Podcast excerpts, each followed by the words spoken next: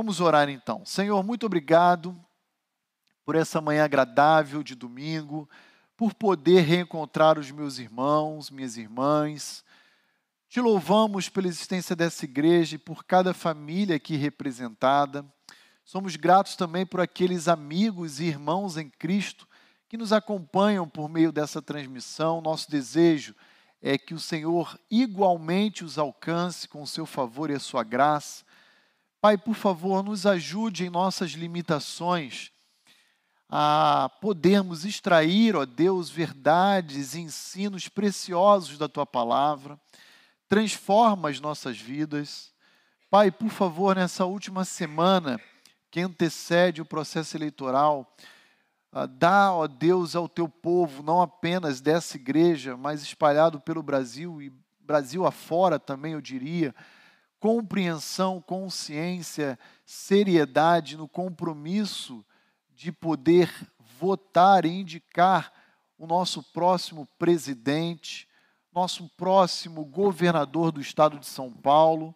Senhor, por favor, coloque na sua infinita sabedoria, diante da nossa nação, diante do nosso Estado, governantes que temam ao Senhor, que tenham um compromisso com os teus valores, e nos ajude, quanto igreja, também contribuirmos para uma melhora significativa da nossa nação a partir do Evangelho de Cristo.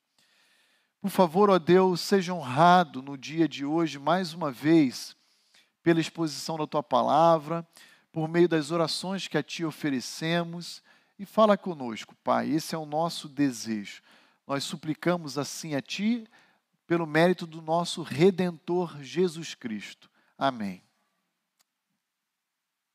Muito bem, queridos. Ah, nossos irmãos estão fazendo a manutenção aí da projeção. Deixa eu ver se já conseguiu passar.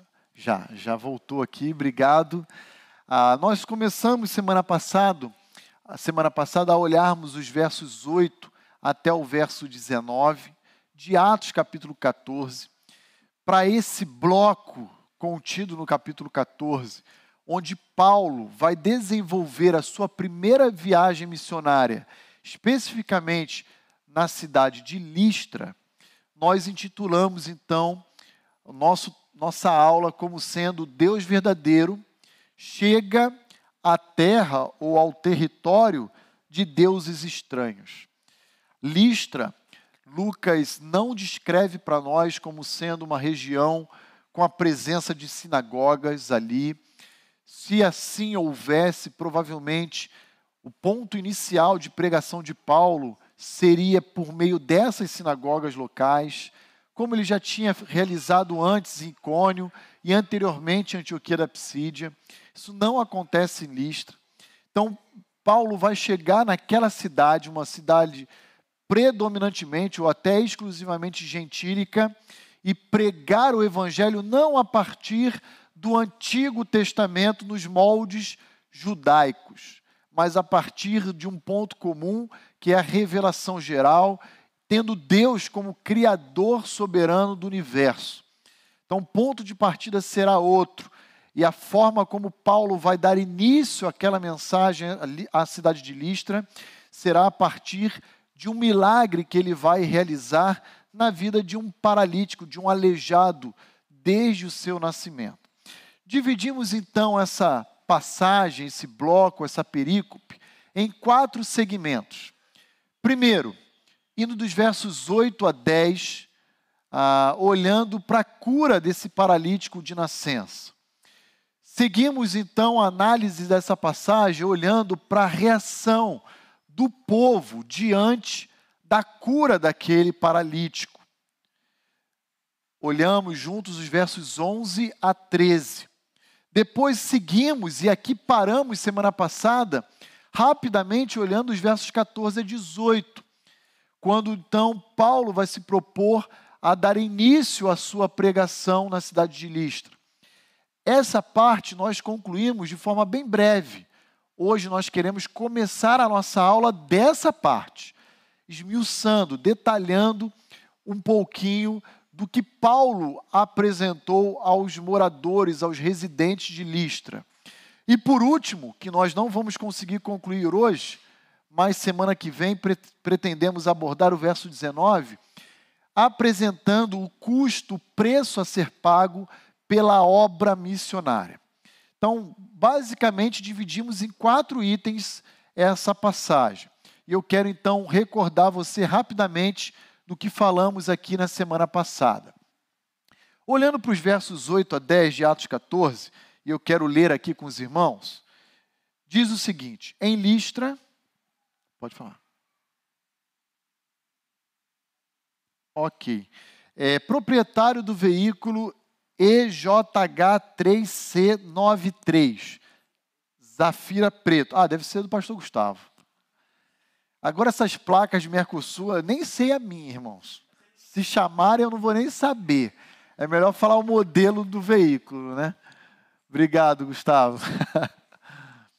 Essas placas ZZ3HWVXYZ3972, ninguém vai saber decorar isso, né? Mas muito bem, olhe lá comigo, Atos 14, de 8 a 10. Em Listra, costumava estar assentado certo homem aleijado, paralítico desde o seu nascimento, o qual jamais pudera andar. Esse homem ouviu falar Paulo, que fixando nele os olhos e vendo que possuía fé para ser curado, disse-lhe em alta voz: Apruma-te direito sobre os pés. Ele saltou e andava. Aqui nós temos então ah, um acontecimento que não é incomum no livro de Atos. Lá no capítulo 3, Pedro também comandou um milagre semelhante, lá no templo de Jerusalém, a porta chamada Formosa, lembram? Pedro também curou um aleijado, um coxo, um paralítico de nascença. E qual é a grande característica desse evento? É que Lucas quer nos apresentar que a semelhança de Pedro e a semelhança do que Pedro exerceu em termos de ministério em Jerusalém, Paulo também exercia essa mesma autoridade entre os gentios.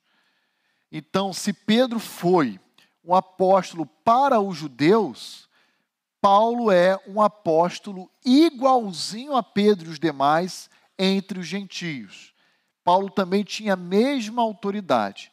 E Paulo, ao curar um paralítico de nascença, embora Lucas não descreva o desfecho dessa cura, o resultado dela é que esse indivíduo foi naturalmente reinserido no convívio social.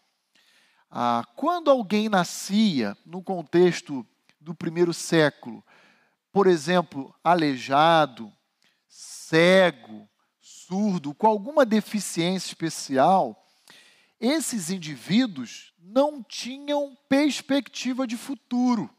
Eles basicamente viviam pela mendicância. Porque não havia o que tem hoje no nosso segmento, no século XXI, de inclusão social, sistema de cotas. Não existia nada disso. Então, a esse grupo, o que restava era mendicar para poder sobreviver. E então, quando Paulo, como Pedro, lá em Atos 3, e agora Paulo em Atos 14, cura um paralítico de nascença, em outras palavras, o que está acontecendo é que está sendo dado a esse indivíduo a oportunidade de poder desenvolver sua vida igual aos seus contemporâneos ele vai poder agora exercer uma profissão, ele vai poder se relacionar no dia a dia, no mercado, na cidade, o que até então não, não havia acontecido com aquele personagem. Então, Paulo, ele percebe que havia alguém com essa paralisia que estava atento à sua mensagem.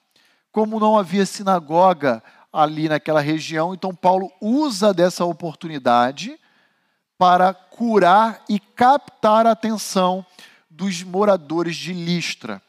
Se houvesse uma sinagoga, o ponto de partida seria a pregação entre os judeus. Não havendo, Paulo, de forma ah, orientada pelo Espírito Santo, vê ali naquele paralítico uma oportunidade de captar a atenção dos moradores ali de Listra e então introduzir a sua mensagem, a pregação do Evangelho.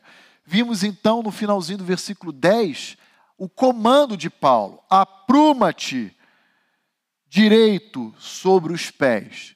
Deus opera milagres, mas nunca a parte da provação da fé dos seus filhos, do homem.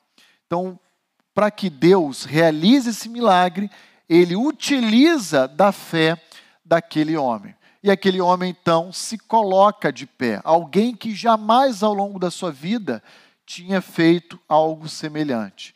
E então ele salta e anda, e assim por diante. Depois olhamos os versículos 11 a 13 e vemos a resposta daqueles que presenciaram esse milagre diante de Paulo e Barnabé. E qual foi a resposta? Olha lá, versos 11 a 13. Quando as multidões viram o que Paulo fizera, gritaram em língua licaônica, dizendo: Os deuses, em forma de homem, baixaram até nós. A Barnabé chamavam de Júpiter e a Paulo de Mercúrio, porque era este o principal portador da palavra. O sacerdote de Júpiter cujo templo estava em frente da cidade, trazendo para junto das portas touros e grinaldas, queria sacrificar juntamente com as multidões. E aqui nós comentamos semana passada o contexto em que se deu essa circunstância. Ah, nós conseguimos reconstruir um pouquinho a história a partir de um registro histórico de um poeta latino, um poeta romano chamado Ovídio. Há uma obra dele chamada Metamorfose, que é um registro das lendas e dos mitos daquela região. E no capítulo 8 dessa obra, ele diz, então, ah, que os moradores de Listra eles estavam familiarizados a adorar duas divindades locais, que eram divindades gregas, Zeus e Hermes. Que no latim, Zeus corresponde a Júpiter e Hermes a Mercúrio.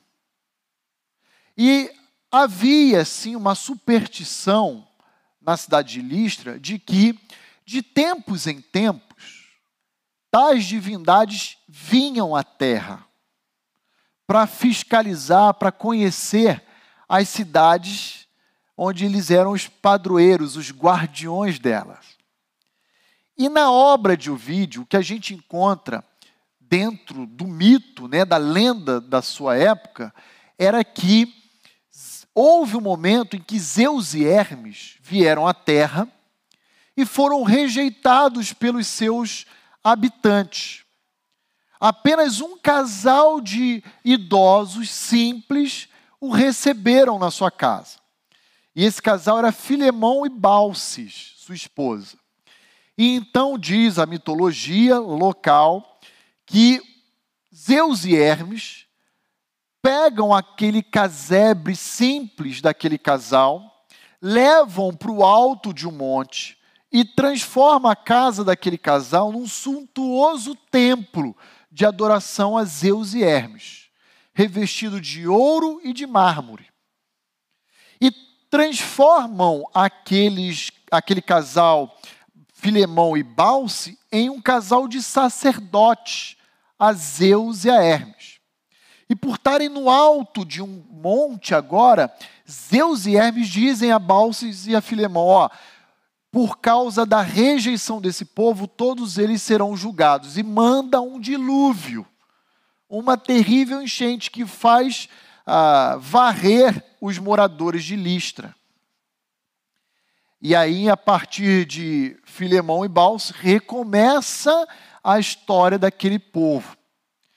Quando Paulo e Barnabé realizam aquele milagre, os moradores de Listra lembram da história ou da superstição passada e dizem: olha, vai acontecer de novo conosco o que o poeta Ovídio já tinha dito que aconteceu tempos atrás. Então nós não vamos mais rejeitar a Zeus e a Hermes. Vamos dessa oportunidade oferecer uma resposta diferente da que os nossos antepassados ofereceram a eles. Então começam a preparação para um atual, um culto uh, litúrgico pagão. E então o sacerdote de Júpiter vem em direção à cidade com touros, com grinaldas, para começar então a celebração cultica pagã a Hermes e a Zeus. Então, por isso que nós encontramos no versículo 13 esse ato do sacerdote de Júpiter vir juntamente com a multidão oferecer a Paulo e Barnabé ali uma adoração cultica, uma adoração pagã. E então Paulo e Barnabé de pronto vai rejeitar aquele ato. E no, no verso 14 ele vai se apresentar de forma indignada, vão rasgar as suas vestes e vai dizer: "Olha, nós não somos aquelas pessoas que vocês pensam que nós sejamos. Inclusive, quero dizer algo a vocês. Nós somos semelhante a vocês, sujeitos inclusive aos próprios sentimentos que vocês possuem. E aí, qual foi a grande lição que nós aprendemos aqui? É que a humanidade sem Cristo, ilustrada a partir dos moradores de Listra, sempre tem naturalmente uma disposição de olhar para algo bom que Deus faz na história e distorcer esse algo bom, deturpar, atribuir a, a qualquer outro, a outra pessoa que não seja o próprio Deus. Exemplo, você deve se recordar de Mateus capítulo 12. Jesus realiza um ato sobrenatural pelo poder do Espírito Santo. Os fariseus dizem o que ali? Olha, isso aí ele está fazendo no poder de Beuzebu. Aí Jesus fala do pecado imperdoável, lembram? Ó, eu vou dizer uma coisa para vocês. Se vocês me ofenderem, vocês serão perdoados. Mas perdo... atacar o Espírito Santo, vocês não vão ter perdão nem aqui, nem mais para frente. É, é assim que a humanidade sem Cristo funciona. Ela está alienada de Deus. Ela vê uma bênção de Deus e, em vez de adorar a Deus que abençoa o homem, adora a bênção ou a criatura no lugar do Criador. E semana passada nós vimos, à luz de Romanos 1, que o homem suprime a verdade de Deus, ele a distorce, ele a corrompe. E ele coloca no lugar do Criador a sua criatura para ser adorado. Olha lá comigo, rapidamente, Ezequiel, texto que me veio à mente agora, Ezequiel 14. Deixa eu abrir aqui também. Olha só, Ezequiel 14, versículo uh, ah, 3. Ezequiel 14, verso 3. Eu acho que eu não li semana passada essa passagem, mas ela mostra muito do que é a humanidade sem Cristo. Olha lá. Filho do homem, Deus falando ao profeta. Estes homens, agora se referindo ao povo, levantaram os seus ídolos dentro do seu coração. Tropeço para a iniquidade que sempre tem eles diante de si. Acaso permitirei que eles me interroguem? Então veja, desde que o pecado entrou no mundo, até a consumação da história. O coração do homem, como diz o teólogo reformado João Calvino, é uma fábrica de ídolos. Estes homens levantaram os seus ídolos dentro do seu coração. E pasmem, o tempo passa, o tempo voa, e a poupança Bamerindos continua numa boa, é isso? Não, porque Bamerindos nem existe mais. Mas a humanidade continua sendo a mesma. Só muda o endereço. Só muda o endereço. Continua sendo idólatra. Continua com o seu paganismo. Ah, pastor, que bênção que nós fomos redimidos por Cristo, porque agora que nós nascemos de novo, nós não somos mais idólatras, né? É, depende. Esse é o ideal de Deus. E é por isso que no versículo 14, Paulo vai dizer que o evangelho é o remédio para o problema do homem. Porque é o evangelho que leva o homem a se converter ao Deus vivo, Criador dos céus e da terra, a abandonar as coisas vãs, inúteis. Muitas vezes nós somos levados a pensar que idólatra, ó, presta atenção no que eu vou dizer, é o católico. Por quê? Porque você entra numa paróquia e você vê imagens. E aí você pensa, tá vendo? Aqui é um local de idolatria. Grande engano. Lembra de Ezequiel 14:3? Estes homens levantaram ídolos em seus. Não, não, não é de madeira, não é de argila, não é de barro, é aqui dentro. E nesse sentido, mesmo um crente redimido pode ser um idólatra. Deixa eu ajudar vocês na compreensão de alguns exemplos que me parecem ser bem comuns. Filhos podem ser ídolos do coração do pai, da mãe. Sério, pastor? Sim. Ou tem uma opção de família cristã adorando seus filhos. Eles só não percebem isso. Mas são os filhos que governam a mente, o coração e a decisão dos pais. São os filhos que têm a palavra final no lar não são os pais. Nasce o filho e os pais começam a mudar a sua rotina de vida, quando na verdade o filho que deveria vir e se adequar à rotina dos pais. Começam a abrir mão. Mas não é o único exemplo.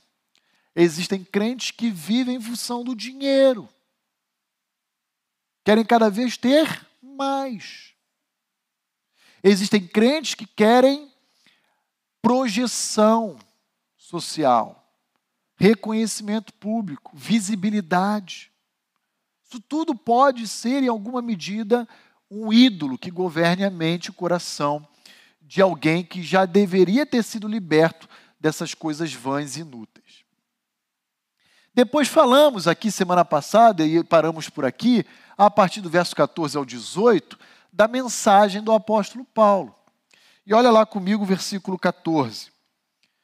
Porém, ouvindo isto, os apóstolos Barnabé e Paulo, rasgando as suas vestes, saltaram para o meio da multidão. Veja, Paulo e Barnabé não aceitam aquela adoração que está sendo oferecida a eles. E vimos, semana passada, onde terminamos a nossa aula, que a adoração deve ser dada apenas a Deus. Anjos não podem ser adorados. E tem uma porção de comunidade aí adorando o anjo. Segura o anjo. Não deixa ele embora. Para com isso. Lá em Apocalipse 19, em Apocalipse 20, João vai aprender da voz do próprio anjo, dizendo: ó, levanta porque eu sou conservo teu. Adora somente a Deus, só lhe deu glória. Né? Homens não, não podem querer usurpar a adoração que pertence a Deus.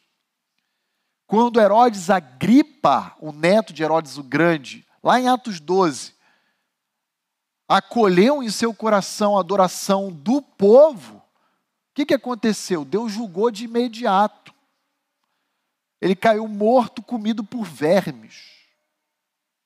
que, que o povo disse lá em Atos 12?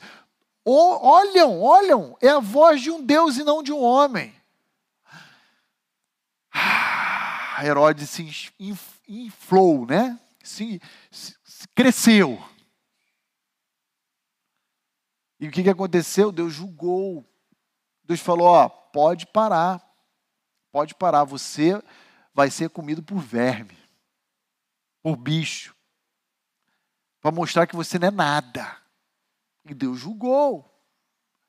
E nesse aspecto, irmãos, não podemos deixar que o orgulho, prestem muita atenção, ocupe espaço na nossa vida. Foi o orgulho que levou Satanás à queda. E essa síndrome de Lúcifer continua acometendo muitos cristãos, alcançando muitas famílias que querem viver por aparência, motivados pela vaidade. Tudo isso com raiz no próprio orgulho. E aí então vemos que Paulo vai rasgar suas vestes, demonstrando indignação e direcionando toda adoração ao Deus vivo, Criador dos céus e da terra. Muito bem, vamos olhar agora, a partir de hoje, o versículo 15 e tentarmos ir até o verso 18, pelo menos. Que eu passei rapidamente aqui com os irmãos. Olha lá o versículo 15, então, ainda na mensagem de Paulo. Senhores, por que fazeis isto? Paulo e Barnabé clamam, finalzinho do versículo 14. Nós também somos homens como vocês, sujeitos aos mesmos sentimentos. Deixa eu falar um negócio que é chato demais falar, mas é verdadeiro, é necessário. Sabe qual é a nossa diferença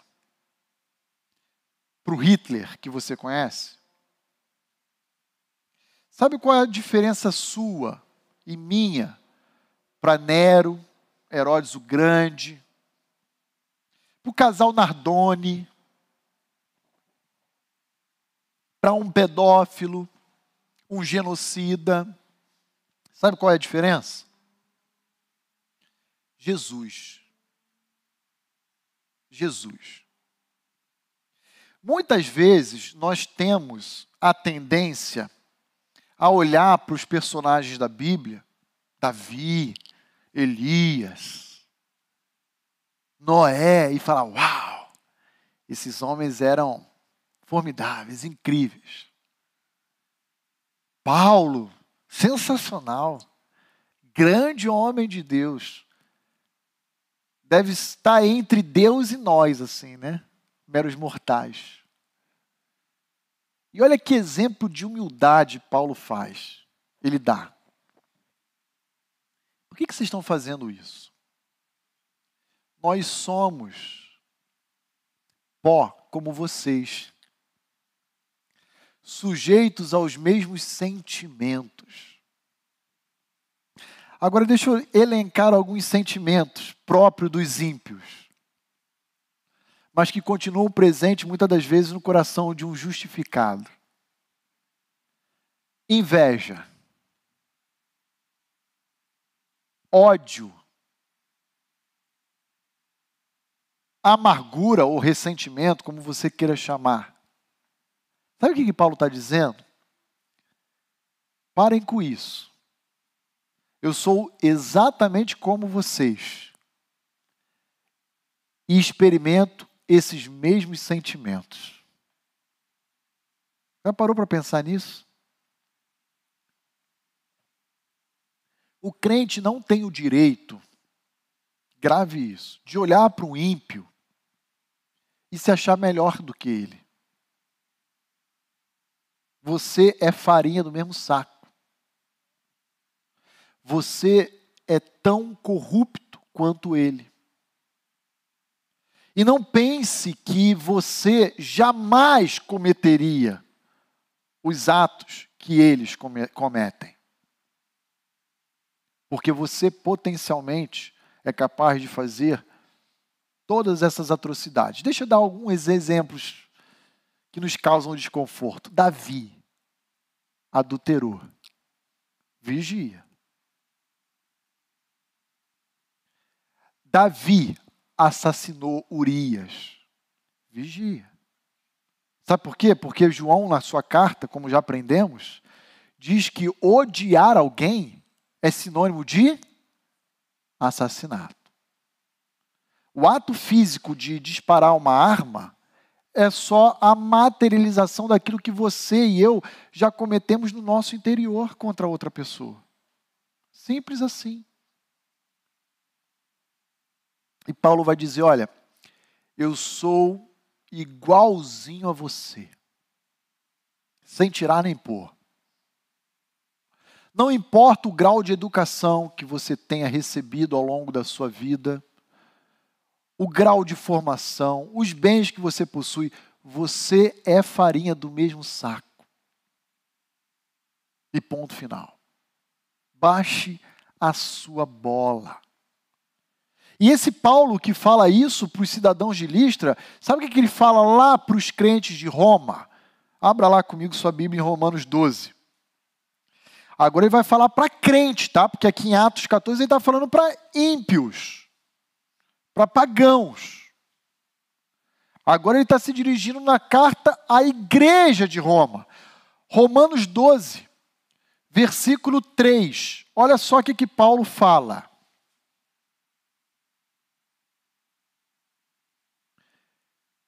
Porque pela graça que me foi dada, Digo a cada um dentre vós que não pense de si mesmo além do que convém. Antes, pense com moderação, segundo a medida da fé que Deus repartiu a cada um. Eu faria uma paráfrase das propagandas de bebida alcoólica, beba com moderação, e diria que eles plagiaram Paulo, que diz em Romanos 12, 3: pense com moderação. Baixa sua bola. Você não é isso tudo que você pensa ser. Você não é o último biscoito do pacote.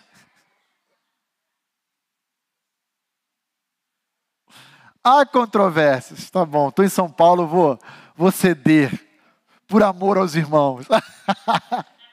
A última bolacha do pacote, da embalagem, tá bom? Olha ainda comigo em Romanos 12, agora no verso 16.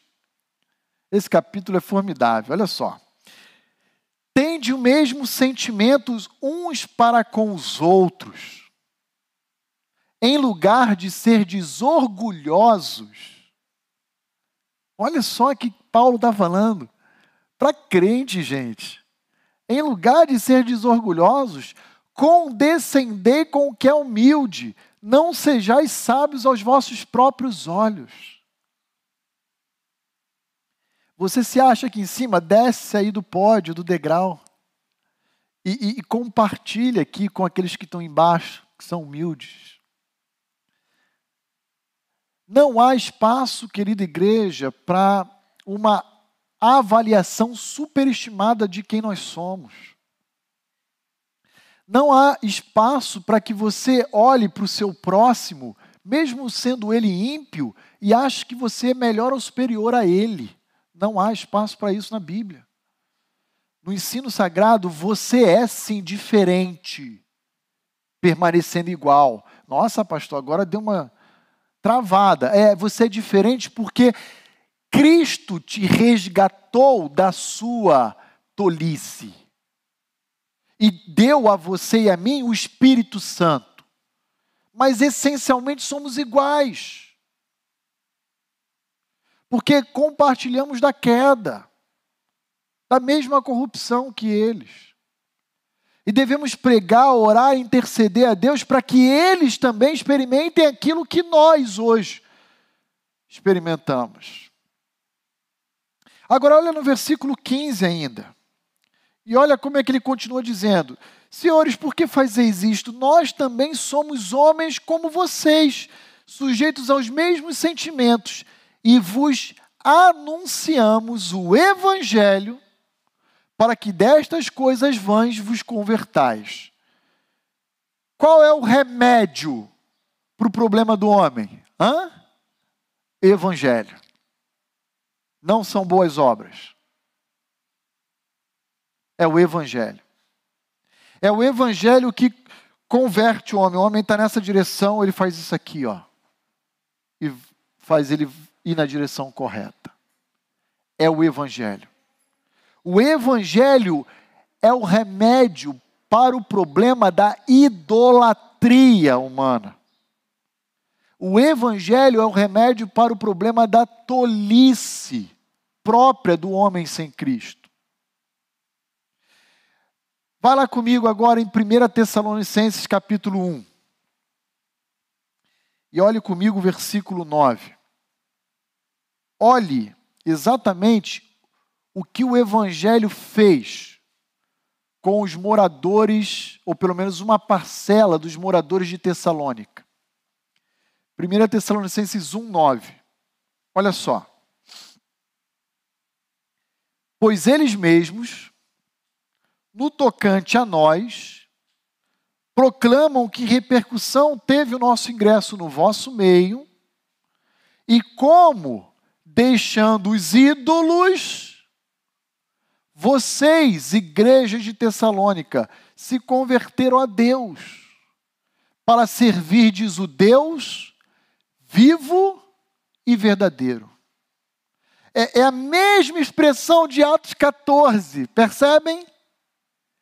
para que vocês se convertam e abandonem as coisas vãs, as tolices, e se convertam ao Deus vivo e verdadeiro, Criador dos céus e da terra. É a mesma mensagem.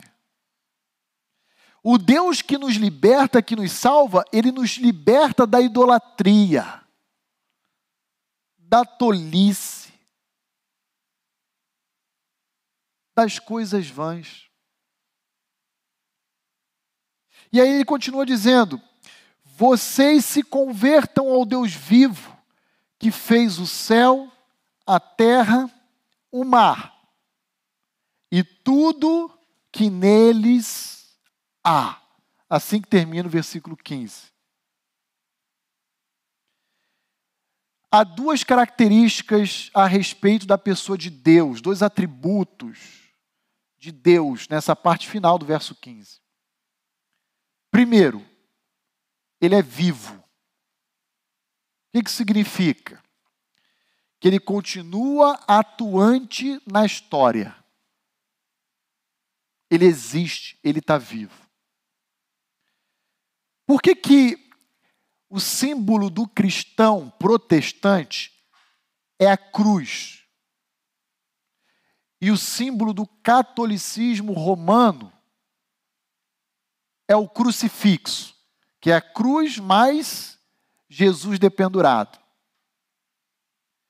Porque nós entendemos que a cruz está vazia, porque o nosso redentor vive.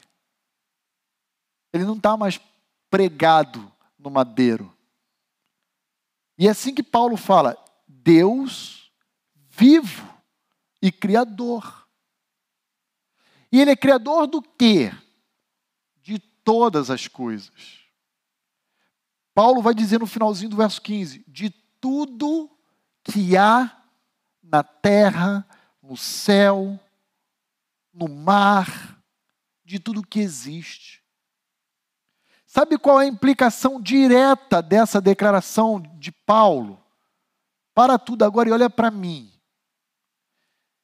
É de que tudo que existe pertence a Deus por direito de criação. E sabe qual o desdobramento prático disso? É de que nós somos apenas mordomos.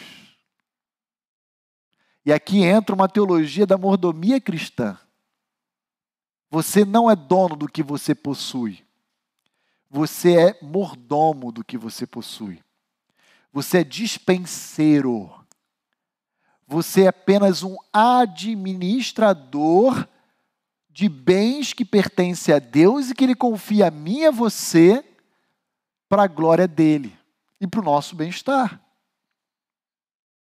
Para de pensar que você conquistou tudo que você tem. Se houver alguém no nosso meio, ou nessa transmissão nos assistindo, que pense dessa forma. Pare de pensar que você é competente, que você é capaz, que você é a última bolacha do pacote. E passe a perceber que a sua empresa, o seu trabalho, os seus bens, a sua casa, tudo é de Deus. Até a peça íntima que você usa, tudo é de Deus. Sua carteira, sua conta bancária, tudo é de Deus, gente. E não se enganem. Se de fato Paulo está certo ao dizer que tudo é de Deus, nós vamos prestar contas a Deus pela forma como utilizamos os recursos que Ele confia a nós. Entendem isso? Aqui entra a mordomia cristã. Nós tivemos uma oportunidade de estudarmos aí meses esse assunto lá em 2019. Se você não estava aqui na época quiser se aprofundar, entra numa série chamada Desafios Éticos Contemporâneos, está lá no nosso site e você vai ouvir. Na época não estava sendo filmado, só gravado o áudio. Você vai conseguir ter acesso a todo o conteúdo, mas é isso. Tudo pertence a Deus. Quer ver? Abra lá comigo, eu vou pedir ajuda dos irmãos. Salmo 24, versos 1 e 2. Salmo 24. Vou pedir que alguém que abrir, leia por gentileza para nós. O Ranieri vai fazer chegar o microfone até você. Levante uma das suas mãos para que a gente possa identificar, por favor. Ednei. Obrigado. Salmo 24, 1 e 2. Do Senhor é a terra e tudo que nela existe, o mundo e os que nele vivem, pois foi ele que fundou-a sobre os mares e afirmou-a sobre as águas. Sabe de quem é o seu carro? de Deus. Sabe de quem é a casa, o apartamento onde você reside? A chácara? De Deus. Sabe de quem é aquele valor no banco que está como titular da conta você? De Deus. É por isso que na Bíblia não há espaço para avareza. É por isso que na Bíblia não há espaço para ganância, ambição. Porque tudo pertence a Deus. Mais uma passagem. Abra lá comigo agora, primeiro livro das crônicas de Israel, capítulo 29, versos 11 e 12. 1 Crônicas 29, versos 11 e 12. Quem pode ler para nós aqui, por gentileza? Gustavo. Obrigado, pastor Gustavo. Teu Senhor é o poder, a grandeza, a honra, a vitória e a majestade, porque teu é tudo o que há nos céus e na terra. Teu Senhor é o reino e tu te exaltaste como chefe, como chefe sobre todos. Riquezas e glória vêm de ti. Tu dominas sobre tudo e na tua mão a força e poder. Contigo está o engrandecer e dar força a todos. Obrigado, querido. Veja, porque tudo quanto há nos céus e na terra é teu. E você achando que era dono de alguma coisa, hein? riquezas e glórias vêm de ti. Tá, pastor, o senhor me convenceu. E qual é o meu papel em tudo isso, então? Seu papel está lá descrito em 1 Coríntios 4, verso 2.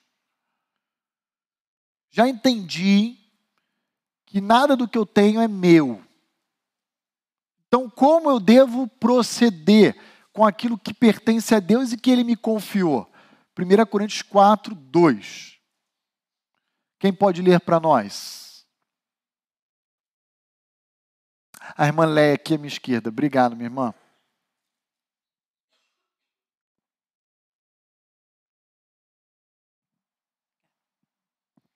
Ora, além disso, o que se requer dos despenseiros é que cada um deles seja encontrado fiel.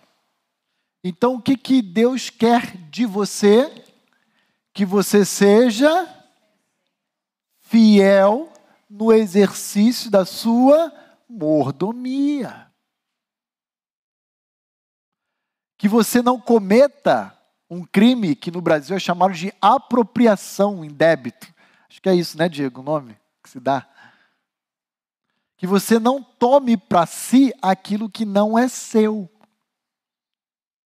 Que você não furte, que você não roube, que você não se aproprie do que não é seu, mas que você possa gerir esses bens, esses recursos, de uma forma fiel. Fiel. Não estou dizendo que Deus nos confia bens que não seja para o nosso sustento, para nosso nosso bem-estar. Deus, na sua bondade e generosidade, faz isso conosco. Mas o problema é que quando Ele faz isso com a gente, a gente faz igualzinho os moradores de Listra. A gente enxerga uma bênção de Deus e deturpa ela. Aí a gente começa a achar que a gente é dono, que a gente é autossuficiente, que a gente não precisa de Deus. E aí desvirtua tudo, tudo, tudo. Muito bem, mas vamos avançar. Vamos para o verso 16 agora. Volta comigo lá em Atos 14, verso 16, por causa do nosso horário. Que a gente vai ter que parar já daqui a pouquinho. Olha lá, Atos 14, 16. Até aqui tudo bem, queridos? Dúvidas? Alguma contribuição adicional? Fiquem à vontade, tá bom? Então, olha lá comigo verso 16. O qual, nas gerações passadas, esse Deus vivo, que nos converte da nossa tolice, ele, nas gerações passadas, permitiu que todos os povos andassem nos seus próprios caminhos. Aqui, Paulo já está se antecipando a uma dúvida ou um questionamento natural que aquele povo teria. O que, que aquele povo diria? Ele falaria: Ué, mas por que, que esse Deus não se revelou a nós antes, Paulo? E aí Paulo vai dizer: olha, antes de vocês perguntarem isso para mim, eu já tenho uma resposta a oferecer a vocês. Deus permitiu que vocês andassem nos caminhos que vocês próprios traçaram para si. Mas veja, verso 17: Contudo, não se deixou ficar Deus sem testemunho de si mesmo. Antes, o que, que Deus fez? Fez o bem a vocês, dando-vos do céu chuvas, estações frutíferas, enchendo o vosso coração de fartura e de alegria. Agora, Paulo coloca na perspectiva correta a realidade que ele se encontra. Paulo vai dizer: olha, não se iludam. Deus sempre esteve visível aos olhos de vocês, através da revelação geral, da natureza, das estações, da colheita, os frutos, do sol, da chuva. Isso tudo a gente na teologia chama de graça comum. Sabe o que é graça comum? É a manifestação ou expressão da bondade de Deus a todas as suas criaturas de forma indistinta. Ele dá chuva e sol para os crentes e ele dá chuva e sol para os ímpios. Ele dá colheita e frutos para os crentes, ele dá colheita e frutos para os ímpios. Ele dá verão e inverno para o crente, ele dá verão e inverno para o ímpio. E por que, que ele faz isso? Ele faz isso para que toda a criação continue existindo. Sem a graça comum de Deus, que ele derrama indistintamente entre crentes e ímpios, não haveria vida na terra. O universo entraria em colapso. Porque é, inclusive, escopo da graça comum o ato de Deus refrear a prática do mal. Acreditem nisso, mas o ímpio, o ser humano caído, ele é capaz de coisas muito mais terríveis do que as que nós já conhecemos. E é Deus que impede. O homem está desesperado e Deus está assim, ó, abraçando ele, segurando ele assim, ó. Não faça isso. E o homem está tentando se autodestruir. Gente, é interessante é, perceber isso. Ah, tenho acompanhado alguns noticiários sobre a guerra da Ucrânia com a Rússia. Não sei quantos têm visto isso aí. E há um temor eu diria, universal dessa guerra escalonar e, e culminar em uma, uma guerra de proporções nucleares. Sabe o que é isso? É o homem tentando se autodestruir, extinguir a própria vida no planeta. Não é nem a vida humana, é a vida no planeta. Vai todo mundo para o brejo. Ah, essa semana, acho que quarta-feira, eu vi uma matéria não sei quantos leram ou tiveram acesso, mas na internet também, num site, em que ah, o autor da matéria estava dizendo que os Estados Unidos conseguiu manipular o vírus da Covid em laboratório e torná-lo não sei quantas mil vezes pior. Olha que maravilha. De repente, sabe o que acontece? Dá uma escapulidinha do laboratório, acidentalmente. Olha que benção. Sabe o que é isso? É o homem tentando se autodestruir o tempo inteiro. E sabe por que, que ainda existe vida? Por causa da graça comum de Deus, que nos refreia que impede com que a vida humana se autodestrua.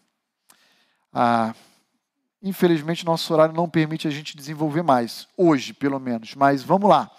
Abra comigo, por gentileza, no Salmo 145, versículos 8 e 9. Vou pedir que alguém gentilmente leia para nós. Salmo 145, versos 8 e 9. Quem pode ler, por gentileza, para nós? E eu encerro por aqui a nossa meditação hoje. A Ângela. Obrigado, irmã Ângela. O Senhor é bondoso e compassivo, demora para irar-se e é grande em amor. O Senhor é bom para todos e suas misericórdias estão sobre todas as suas obras. Obrigado. Sabe o que esse texto está ensinando? Graça comum. Sabe por que, que Deus derrama da sua graça comum, dos propósitos dela, para revelar a sua bondade e misericórdia para toda a humanidade. Está aí, estampado, para todos os homens. Ele é longânimo com todos os homens, ele é bom com todos os homens, ele é misericordioso com todos os homens. Pastor, qual o propósito da graça comum? Um deles é preservação ou perpetuidade da vida.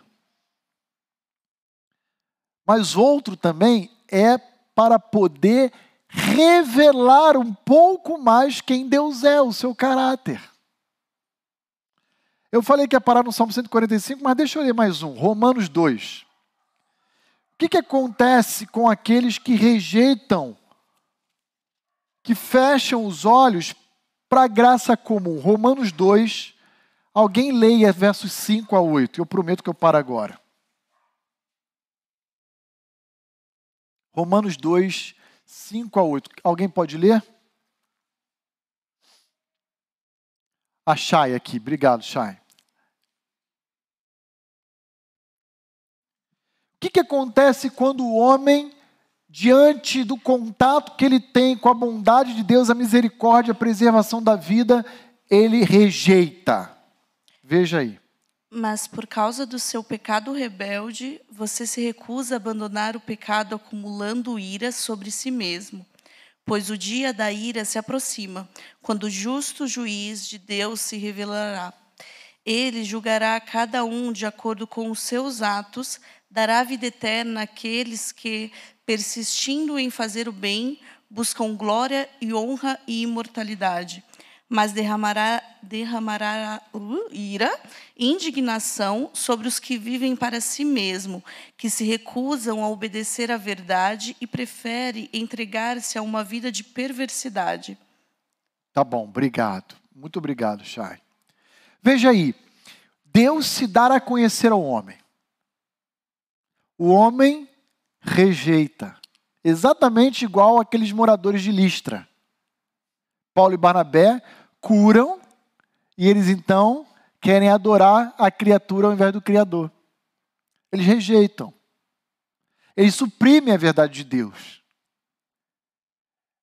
Qual é o final da graça comum na vida desses homens? Resposta: eles estão acumulando sobre si cada vez mais a ira e a indignação de Deus sobre suas vidas. Ah, Senhor, mas eu não te conhecia. Ah, não conhecia não? Quem deu o sol? Quem deu a chuva? Quem deu o alimento que estava na sua mesa? Quem deu as estações do ano? Ah, eu, eu, eu reconheço que existia tudo isso, mas ah, eu pensava que não era o Senhor que estava por trás disso. Pois bem, esse ato de não pensar que fui eu é um ato de rejeição aberta. E cada vez que você me rejeitou, somou contra você a minha ira. Chegou o dia do, do juízo. Chegou a hora de prestar contas. Não adianta querer fugir da presença de Deus. Então veja, um dos propósitos finais também da graça comum, além de perpetuar a vida, a continuidade da vida, além de revelar a bondade, a misericórdia de Deus, quem Ele é, um Deus criador, vivo, singular, poderoso, também será voltado em justiça contra os ímpios, que olhando rejeitam a Deus. Vamos parar por aqui, queridos, são 10 horas e 20 minutos, e semana que vem, então, a gente retorna exatamente do versículo 16 em diante, quando nós paramos. Vamos orar. Alguma dúvida, alguma consideração que os irmãos queiram colocar para nós sobre o que nós falamos aqui? Sei que foi um pouquinho mais corrido hoje, mas se houver, ainda há tempo. Não há? Na transmissão, Isaías, ninguém também? Ok. Então nós vamos orar.